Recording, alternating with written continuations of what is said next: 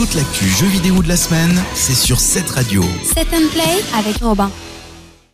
Bonjour à tous, c'est Robin, bienvenue dans cette nouvelle chronique Set and Play au programme. Pas de test cette semaine, mais nous allons parler du PS VR, le PlayStation VR, le casque de réalité virtuelle de Sony qui sort tout bientôt dans nos échoppes à un prix certes élevé mais raisonnable par rapport à la concurrence comme un Oculus Rift ou un HTC Vive. Sony propose plus d'une trentaine de jeux dans le line-up de lancement de son produit et si de prime abord son côté un peu plastique peut faire peur compte tenu de la qualité et surtout de sa résistance au temps qui passe, eh bien il semblerait que le produit est tout de même plutôt bien fini. Alors évidemment, il ne faut pas le jeter par terre, mais il semble quand même plutôt agréable à utiliser. Notez tout de même que pour pouvoir en profiter, il vous faudra bien sûr le PSVR, mais il vous faudra également un PlayStation Move pour certains des jeux et puis une PlayStation Camera. C'est donc vraiment un investissement de longue haleine pour vous essayer à la réalité virtuelle. Et puis surtout, ce qu'il faut savoir,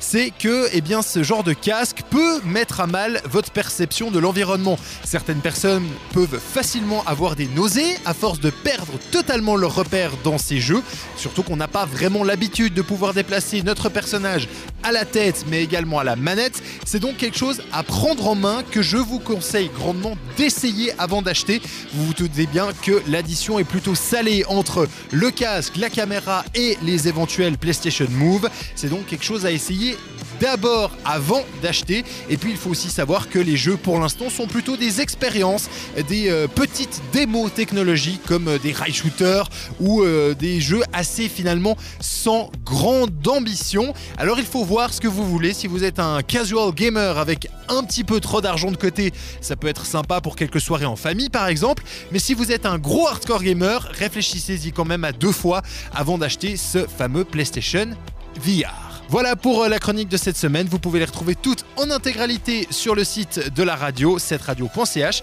On se retrouve la semaine prochaine, même heure, même endroit. Ciao, ciao. Set and Play sur cette radio.